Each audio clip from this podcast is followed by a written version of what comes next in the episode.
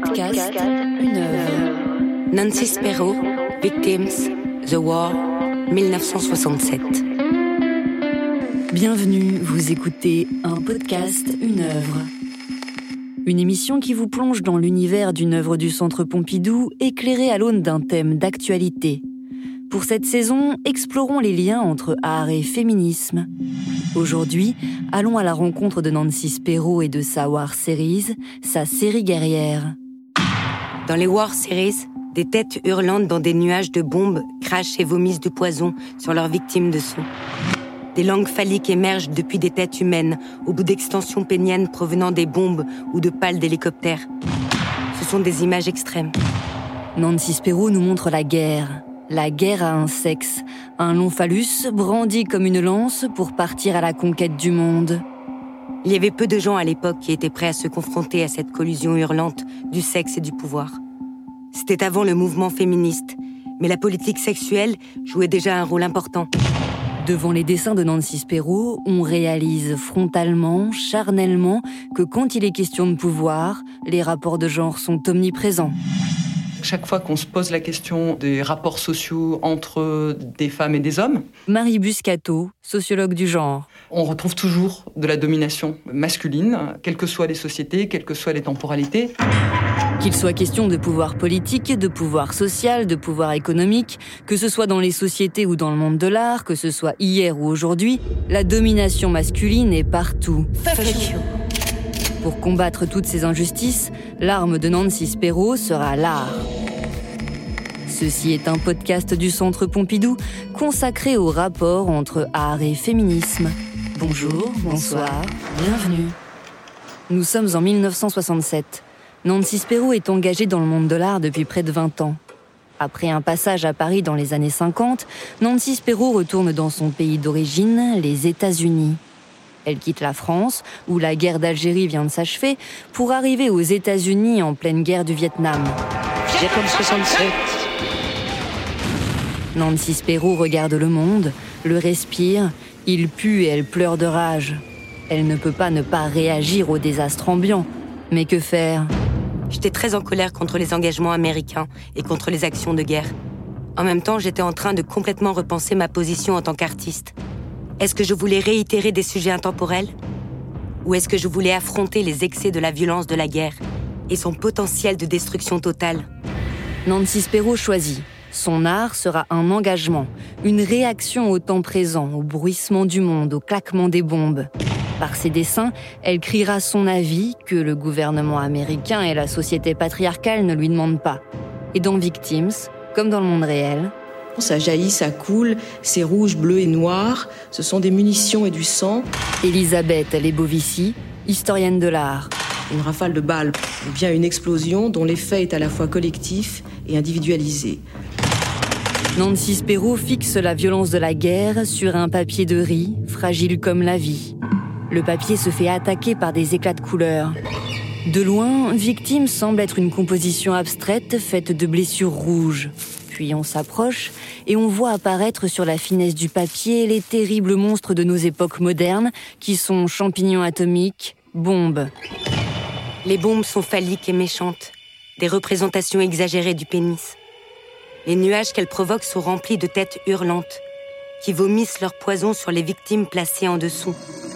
Nancy Spero traduit la réalité et la déforme pour atteindre la plus grande intensité expressive, pour marquer nos yeux, pour marquer nos esprits. Ainsi, la guerre se personnifie. Elle prend corps, là, sur le dessin de Nancy.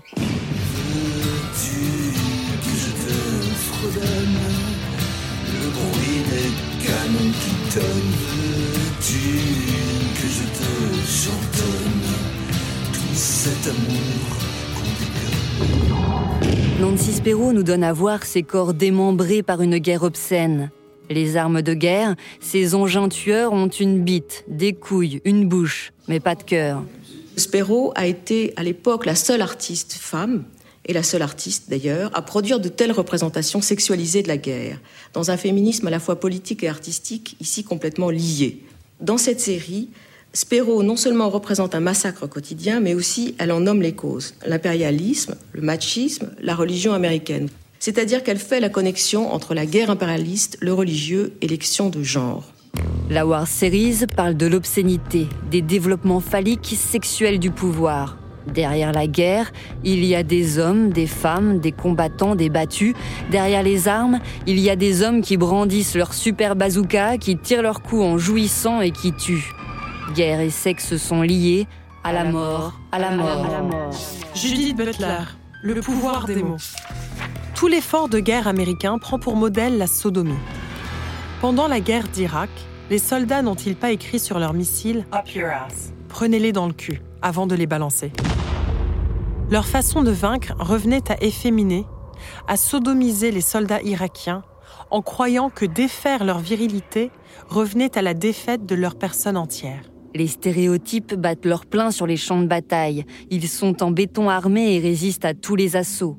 Et les préjugés collent à la peau. Petite fille sera fragile et sensible, petit garçon sera fort et viril. Tu seras viril, mon kid, tu brilleras par ta force physique. Ton allure dominante, ta posture de caïd et ton sexe triomphant pour mépriser les faibles. Tu jouiras de ta rude étincelle. Dans Victims, Nancy Spero fait un manifeste contre la guerre pour défier le gouvernement, les mécanismes du pouvoir et ces sociétés machistes qui font d'elle, femme artiste, un spécimen rare. Spero, artiste de la minorité, non seulement en tant que femme, mais aussi en tant qu'artiste. Les minorités, quelles qu'elles soient, vivent dans des prisons invisibles dont les barreaux sont faits de préjugés. Chaque fois qu'un être humain avec une caractéristique donnée est seul ou très isolé, dans un groupe euh, qui est majoritairement différent, donc si on a une seule jeune fille, si on a une seule personne de couleur de peau noire, ou si on a une ou quelques personnes, cette personne est très visible. Et du coup, le jeu des stéréotypes joue à plein.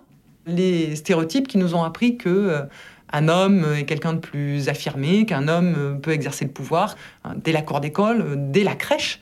Euh, ce que les enquêtes montrent, c'est qu'on valorise les garçons sur le fait qu'ils sont euh, actifs, qu'ils sont euh, directifs, qu'ils prennent des décisions. On valorise les filles sur le fait qu'elles sont élégantes, gentilles, à l'écoute, et qu'elles laissent passer les garçons et leur permettent d'exercer leur pouvoir. Donc, tant que les filles ou les jeunes filles sont minoritaires dans une activité, les stéréotypes jouent à plein. Dans la cour de récré, hier et encore aujourd'hui, les petits garçons jouent à la guerre pendant que les petites filles se racontent des histoires de princesses en se regardant dans un miroir aux alouettes. Et les clichés s'ancrent au plus profond de nos êtres. Ne joue pas aux soldats, mon cher petit bonhomme. Les sabres, les fusils ne sont pas des jouets. Le temps passant, les jeux d'enfants deviennent des jeux de grands et ne se limitent plus à la cour de récré. Prenez vos armes On y va Les gouvernants placent leurs pions sur le vaste terrain de jeu qu'est le monde. Ce sont nos hommes Nos hommes Un avion de combat arrive en D15. En D14, de l'agent orange est balancé. Ce sera pas ça. En D16, des corps sont démembrés. Sur tout le terrain, une bombe de sperme éjacule un nuage toxique. La bombe ressemble à une paire de couilles.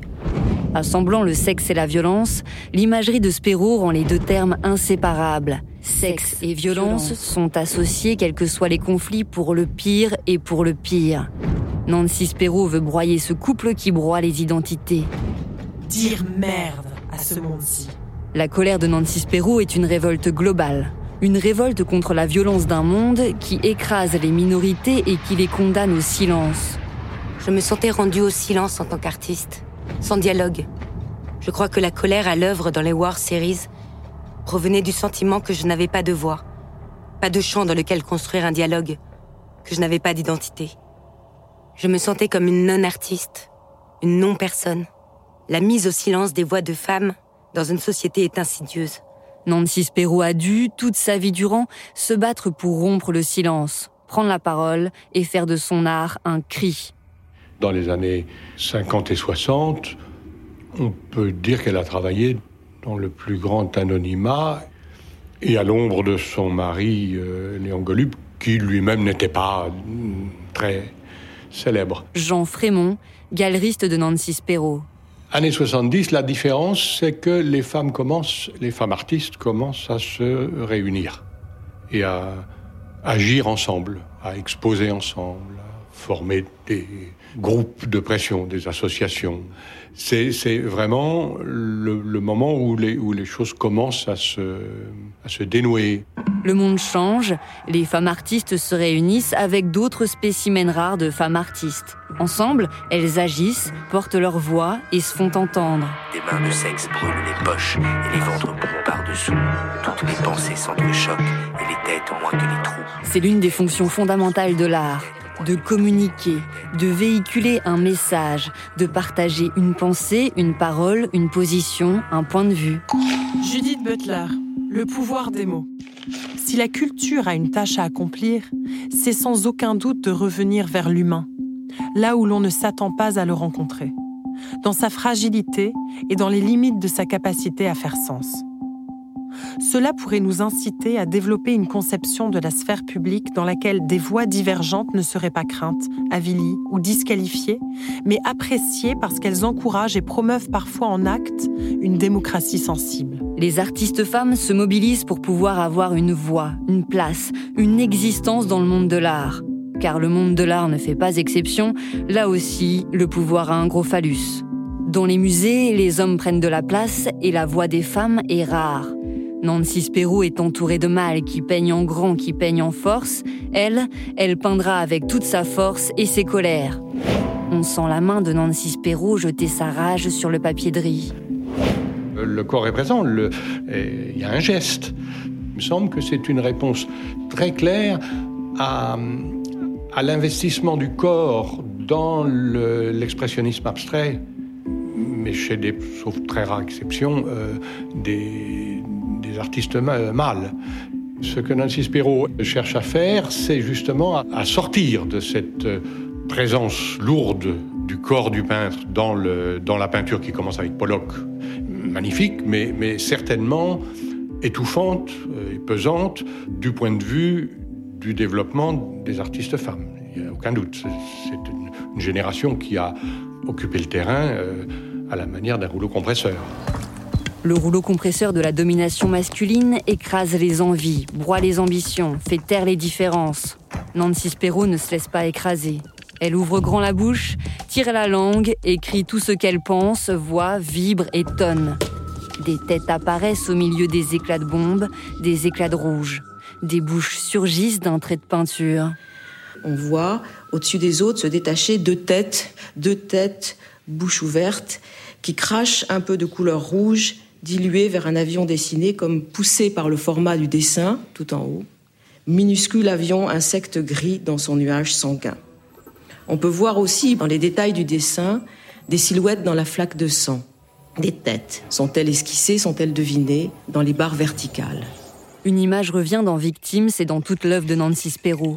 L'image d'une tête, bouche ouverte et à la langue tirée. Des bouches qui prennent la parole. En français, ce qui n'est pas le cas de l'anglais, le mot langue signifie à la fois l'organe et le langage. Et donc, je tirais la langue pour essayer de trouver une voix, après avoir eu la sensation d'avoir été réduite au silence pendant tant d'années. Nancy Spero n'a pas son mot à dire Eh bien, elle va le dessiner. L'image de sa voix aura l'effet d'un cri qui transperce la nuit noire. Ce cri, c'est un cri muet, un cri qu'on n'entend pas. Maintenant, on le, on l'entend pas, on le voit. Dans les allées du musée, on entend la voix de Nancy Spero. Elle vient des années 70 et elle résonne toujours aussi fort aujourd'hui. La langue se cogne au réel. Pour pouvoir participer au mouvement des choses, il faut ouvrir la bouche, lever le poing et se faire entendre. Bah faudrait peut-être casser les codes d'une fille qui l'ouvre, ce serait normal. Balance ton quoi. Un jour peut-être ça changera. Balance ton quoi Nancy Spero balance ses cris. Collez donc votre oreille sur les bouches ouvertes de Nancy Spero et écoutez ce qu'elles ont à vous dire. Chaque femme est une langue. Amda Kamis, cédez le passage aux femmes. Emparez-vous de la parole de tous les temps, de l'histoire cachée dans l'oubli. Tressez-la avec l'encre venue des temps les plus obscurs. Chaque femme est un livre. Nancy Spero trouve sa voix, sa voix de femme, sa voix d'artiste, sa voix de citoyenne. Et elle écrit son livre sur les murs du musée, Elle parle en images au nom de toutes ces bouches qui ont été tues par l'histoire. Pour dire quelque chose qu'on ne dit pas, quelque chose comme un gros mot, sang, guerre, jouissance, allez voir. L'histoire a été écrite par les hommes. Les femmes ont été balayées dans les annexes de l'histoire, sans parole ni langue. Nancy Spero, la langue tirée vers le futur, crie pour percer la carapace de la pyramide phallocrate du pouvoir. C'est, me semble-t-il, certainement une prise de position dans l'histoire du féminisme, mais c'est également une façon de pointer que l'histoire des femmes, comme celle de toute minorité qui ne figure pas au centre de l'histoire officielle, doit d'autant plus faire avec l'amnésie et la négation du temps à l'œuvre dans l'oubli. Les temps changent.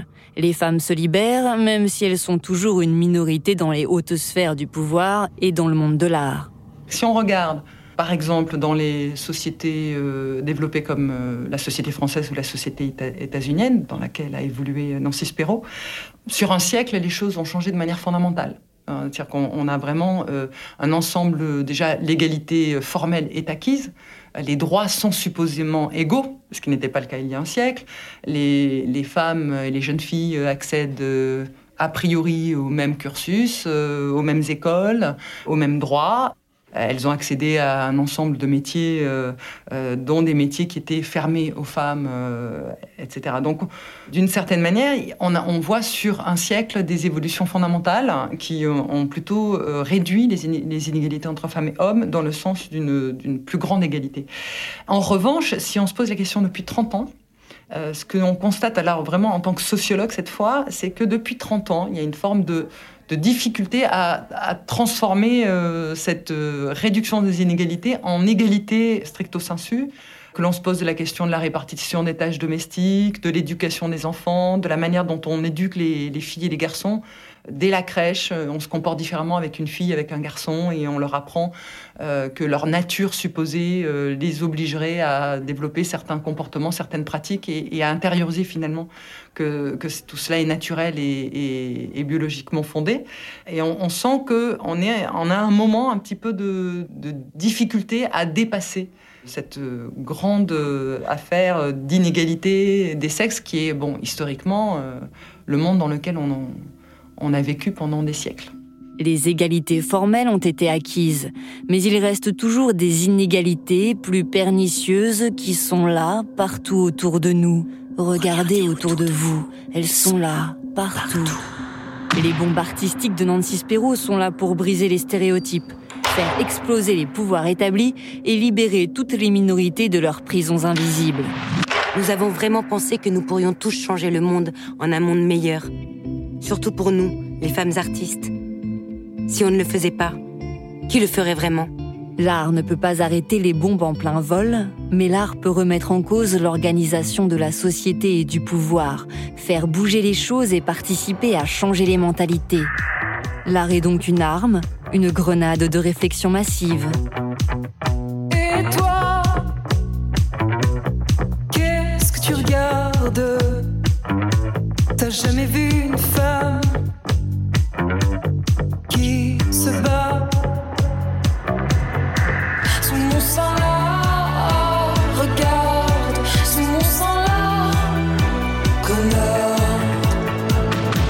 Regardez le pouvoir de l'art. Il peut dénoncer et transformer la société. Alors, ouvrez grand la bouche, ouvrez grand vos yeux et allez au musée. C'était un podcast du Centre Pompidou, produit dans le cadre de la saison d'un podcast, une œuvre, consacrée au rapport entre art et féminisme.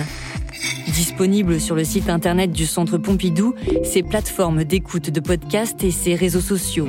Écriture et réalisation Elsa Denac, direction éditoriale et production Clara Gouraud, mixage Yvan Gariel, habillage musical de Nawel Ben Kraïm et Nassim Koussi, lecture des textes de Nancy Spero par Astrid Adverbe et lecture de Judith Butler et de Hamda Kamis par Claire Olivier. Reportage devant Nancy Spero en compagnie de Jean Frémont de la galerie Lelon et de Marie Buscato, sociologue du genre. Archives extraites des conférences Un dimanche, une œuvre, présentée par Elisabeth Lebovici, historienne de l'art, en 2005. Extraits musicaux de Sec, Fabienne, Eddie de Préto, Angèle et Clara Luciani. Rendez-vous le mois prochain pour un épisode consacré à l'œuvre de Nili Alter, La femme sans tête. Merci à chacune et chacun d'entre vous pour votre écoute et à bientôt